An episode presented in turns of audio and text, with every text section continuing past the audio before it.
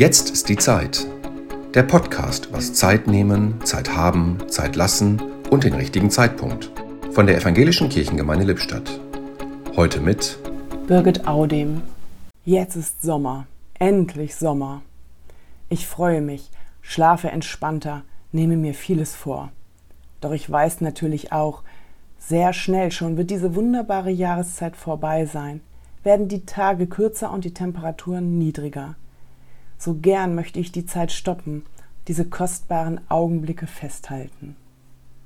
Jetzt ist auch Zeit zum Lesen. In Josef Brodsky's Ufer der Verlorenen von 1989 stoße ich auf folgende Zeilen. Ich bin immer ein Anhänger der Vorstellung gewesen, dass Gott die Zeit ist oder zumindest, dass sein Geist es ist. Vielleicht entstammte diese Vorstellung sogar meiner eigenen Produktion, aber das weiß ich heute nicht mehr.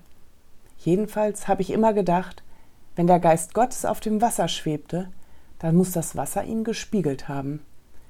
Daher meine Empfänglichkeit für das Wasser, für seine Falten, Runzeln und Kräuselungen und, da ich ein Mensch des Nordens bin, für sein Grau. Ich glaube einfach, dass das Wasser das Bild der Zeit ist.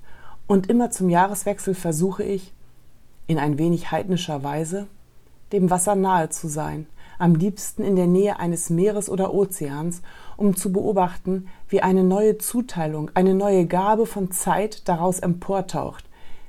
Ich erwarte keine nackte Jungfrau, die einer Muschel entsteigt. Ich halte Ausschau nach einer Wolke oder nach der Schaumkrone einer Welle, die um Mitternacht ans Ufer schlägt. Das ist für mich die Zeit, die aus dem Wasser heraufsteigt, und ich blicke auf das einem Spitzengewirk ähnliche Muster, das sie auf den Strand legt. Nicht mit einem zigeunerischen Wissen, sondern mit Zärtlichkeit und voller Dank. Soweit Josef Brodsky. Auf diese Weise eingestimmt radel ich in den grünen Winkel und schaue vom Mattenklotsteg ins Wasser, in dem sich Bäume, Wolken und Häuser spiegeln. Ich bin dankbar für diese Zeit. Zeit nahm sich heute Birgit Audem